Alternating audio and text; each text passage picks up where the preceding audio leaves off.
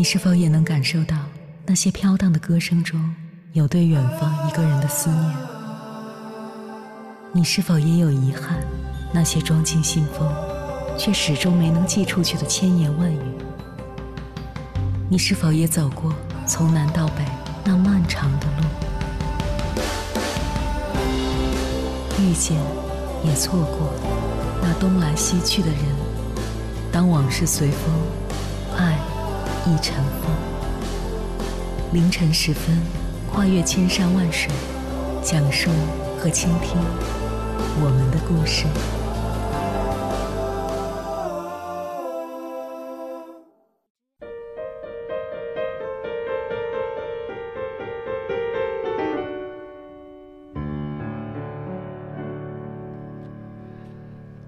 欢迎回来，各位夜行者，这里是正在直播的中国交通广播心灵夜话栏目《千山万水只为你》，深夜不孤单，我是迎波，我要以黑夜为翅膀，带你在电波中自在飞翔。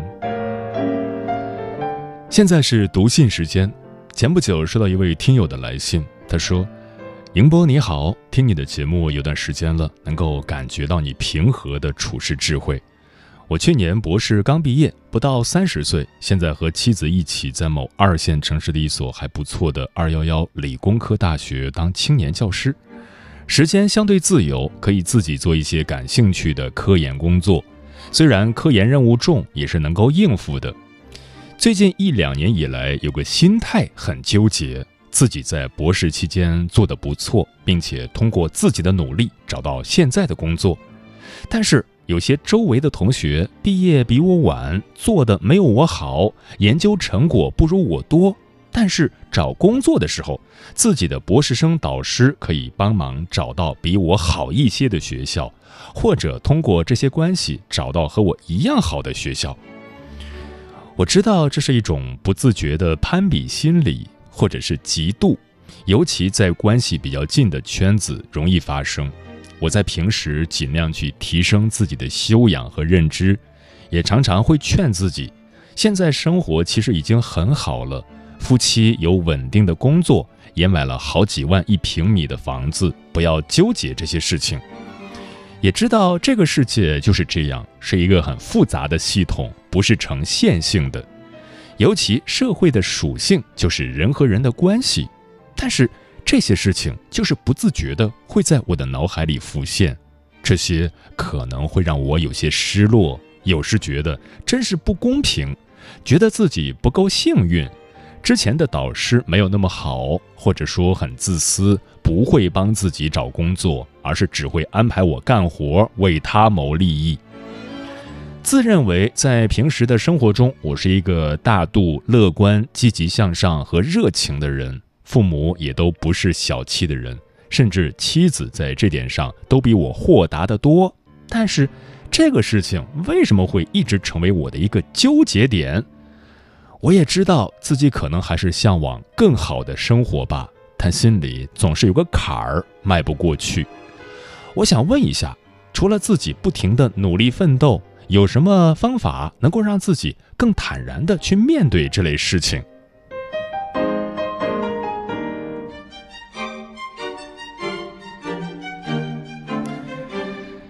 信读完了，我能够理解高材生心中的傲气与人情社会之间的冲突。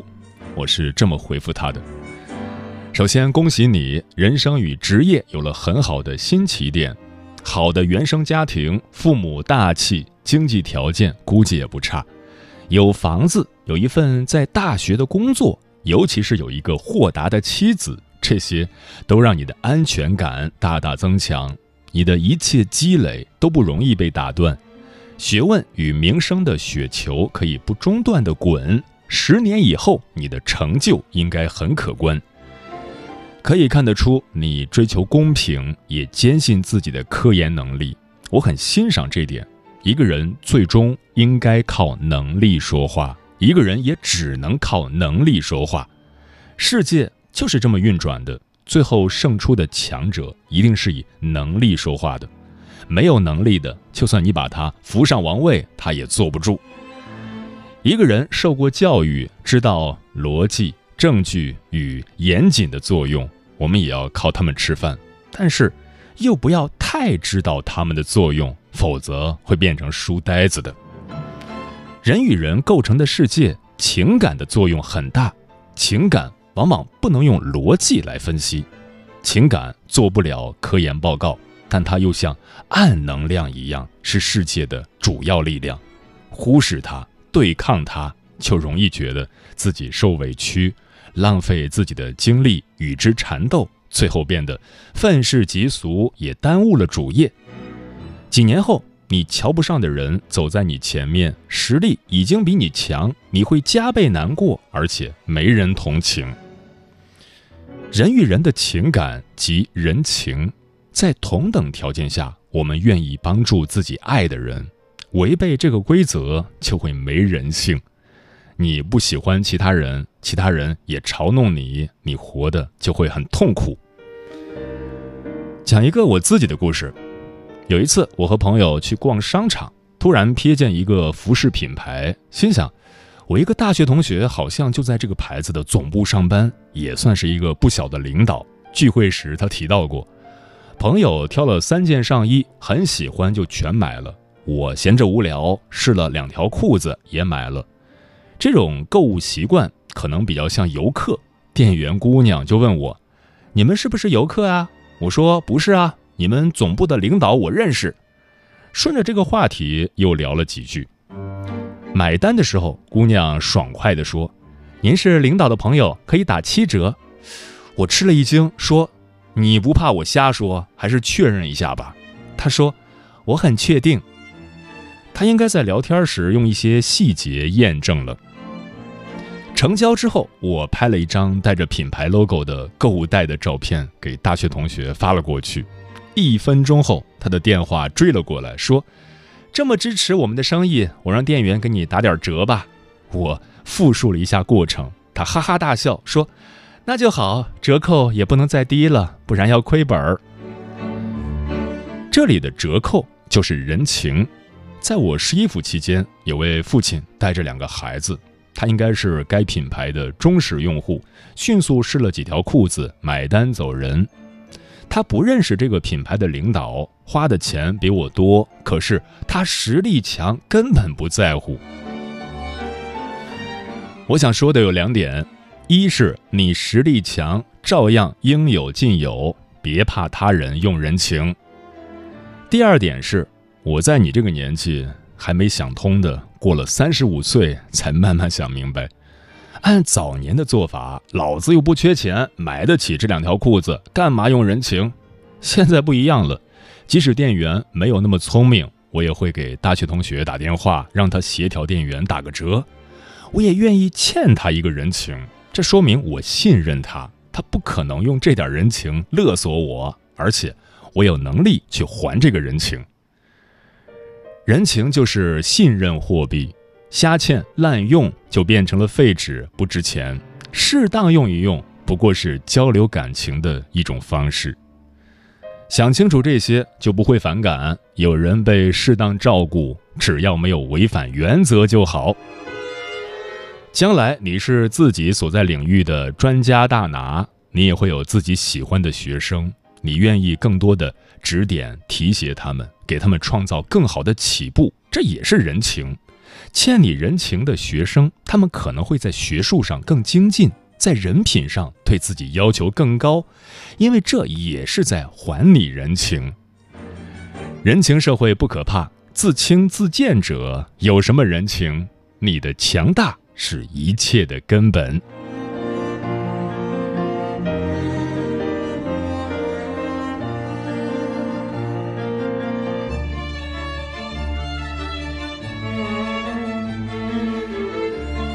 接下来，千山万水只为你，跟朋友们分享的文章名字叫《感欠人情其实是一种自信》，作者凯瑟琳大王。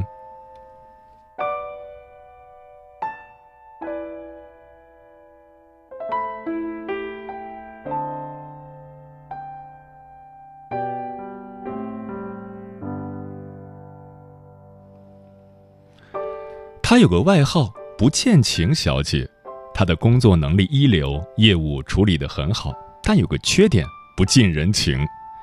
他总是说：“我不欠你的，你也不欠我的，我们互不相欠。”对于人情世故，他毫不在乎。一个人出差旅行，若有人找他帮忙，他总是说：“我不找你帮忙，你也别找我。”他一个人尽量能够处理自己遇到的所有事情，一一咬牙撑下。搬家的时候恰逢感冒，一个人硬是从五楼的老房子里扛下了无数个大箱子。他觉得只要独立就好，何必麻烦其他人？她是我的闺蜜，其实我也有过这样不想欠情的阶段，觉得人跟人之间一定要保持距离，不要让自己的领地受到侵犯。而这样觉得一个人很好的人，在大城市里越来越多。她们都跟我的闺蜜一样，认为别人是别人，我是我，不需要彼此干涉，保持独立。对他们而言，追求独立，自己的快乐与安逸是优先选项。他们不想浪费精力在别人身上，不想欠任何人的人情。久而久之，他们活在了自己的世界里。孤单且没什么朋友，而如今的我却悟出了一个道理：原来人情是要相互欠的。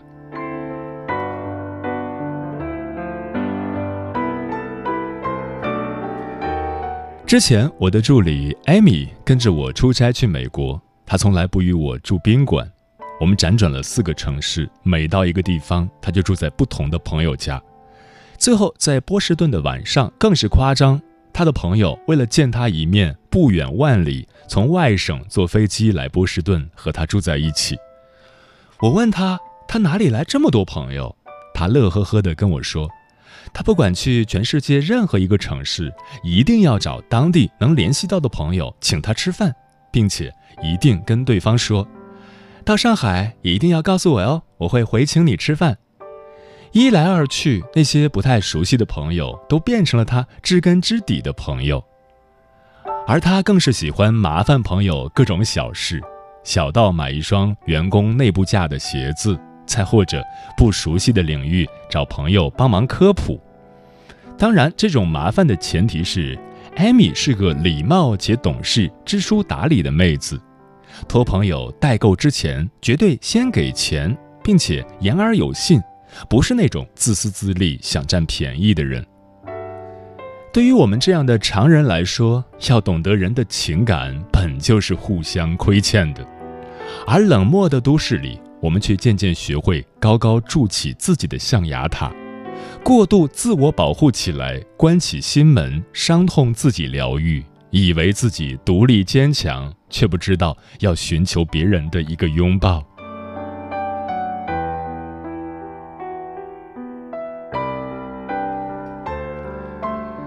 我向往小时候的人情味儿，家里停电了，去邻居那里借个蜡烛；邻居家里停水了，来我家接水。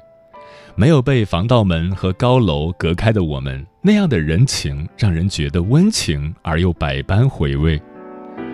然而放到如今，人情这个东西，纵然倡导要相欠的理论，但也有一个度在里面。我家孩子满岁，你来吧。我明天搬家，能不能来帮忙？你拒绝一次可以，三番五次拒绝之后，你就会发现你的人际关系淡漠很多，人缘直线下降。你所获得的是更加自由和可控的时间与金钱，再也不用不远万里帮朋友代购一个包，也不用咬牙去攒一份份子钱，这是一定的。比如，我也曾在处理与周遭人的关系这件事情上相当的理性与克制。每逢出国游玩、开会，但凡碰上有人让我帮忙代购，我一律冷冰冰的拒绝。实在推辞不过，就要求对方先打款，然后我再购买。一切以自己方便为主，其他都是次要的。这样没什么不好，只是凡事皆有代价。这就是我所说的“不欠人情则无温情”。如何平衡这个天平？其实最重要的是要懂得如何筛选出自己的朋友，哪些是真正值得你付出时间和精力的朋友。学会把自己的人际关系划分为几个圈。真正的朋友，比如那些正直的、积极的和你交心的朋友，必须打交道却并不认可的人，酒肉朋友，远方的亲戚，可能成为朋友的人。筛选出必须付出时间精力的那些朋友，不管多远多忙，为他们全力付出；而其他的人，则要学会把握一个度。我们终究活在有人情味儿的世界中，别太抗拒和吝啬付出，也要学会不计较一些付出。相欠的那些人情，会在日后的时光里沉淀出你最真心的。人生伙伴。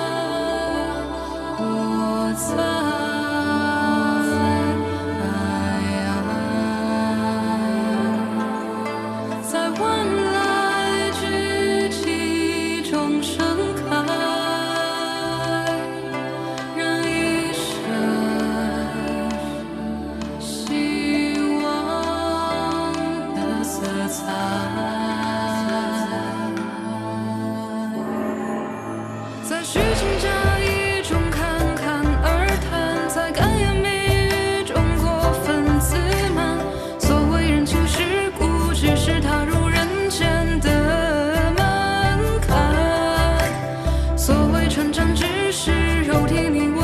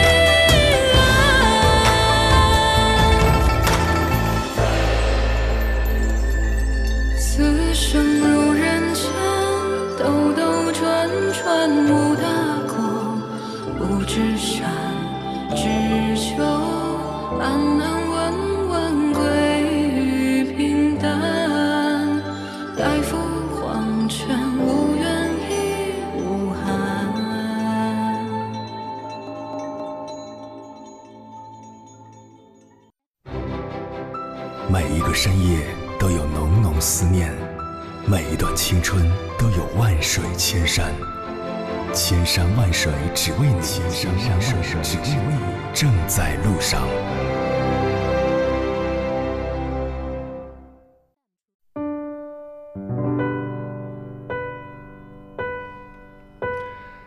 感谢此刻依然守候在电波那一头的你，我是迎波。今晚跟朋友们聊的话题是如何看待人情这个东西。微信平台中国交通广播，期待各位的互动。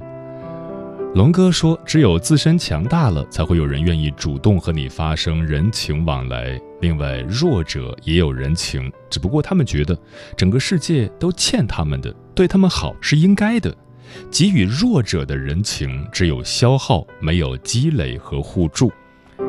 沉默少年说：“朋友之间的感情，其实也是礼尚往来，与人方便，与己方便，有时候你不打扰别人，别人也不会打扰你。慢慢的，走着走着就散了。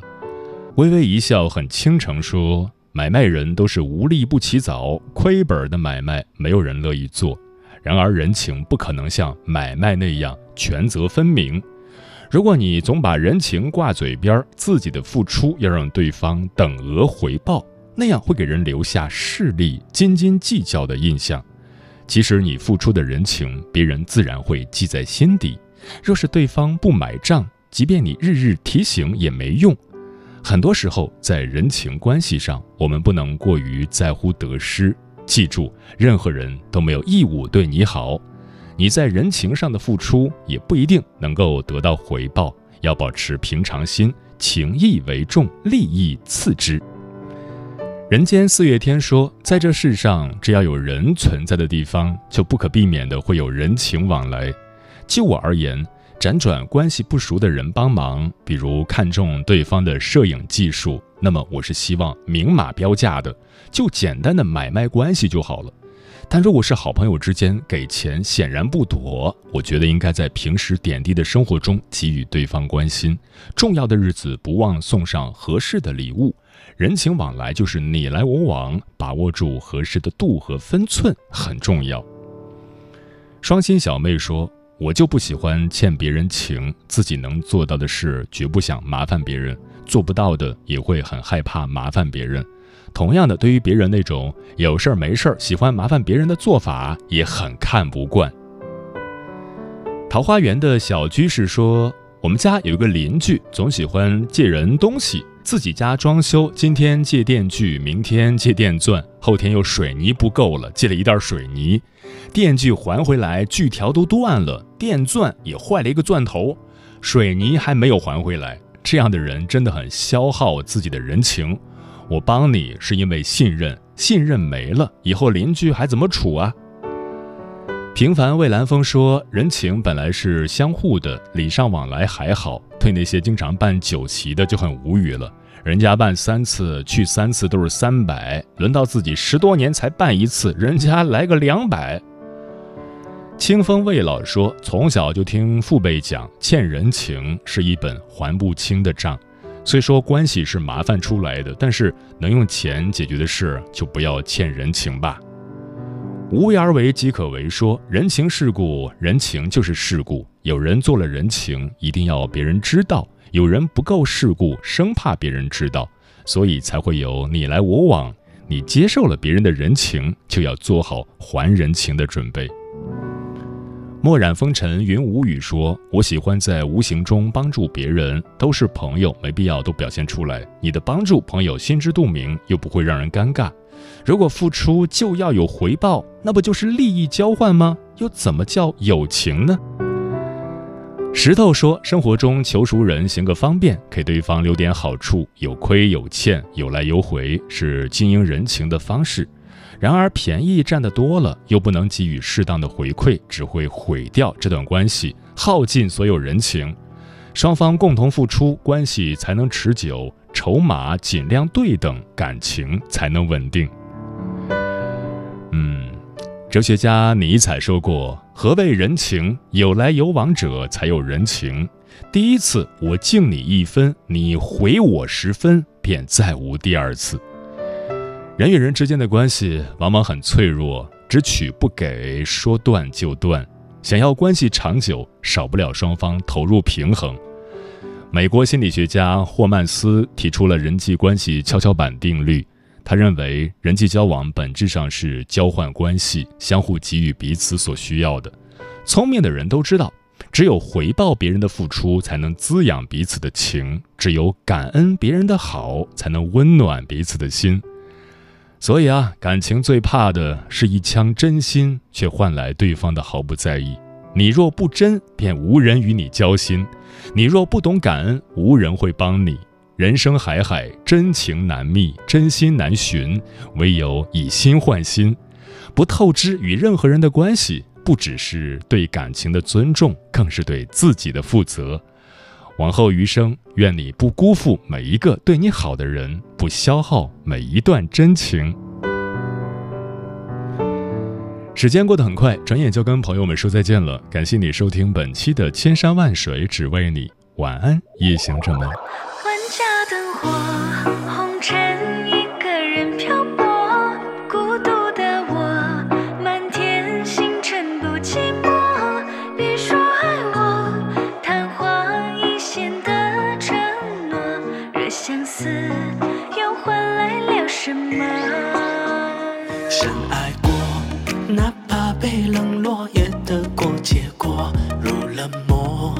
是的苦果，活该受折磨，看不破，置身在其中，盼不到结果，都成空，回忆中淹没。万家灯火，红尘一个人漂泊，孤独的我，满天星辰不寂寞。别说爱我，昙花一现的承诺，若相思。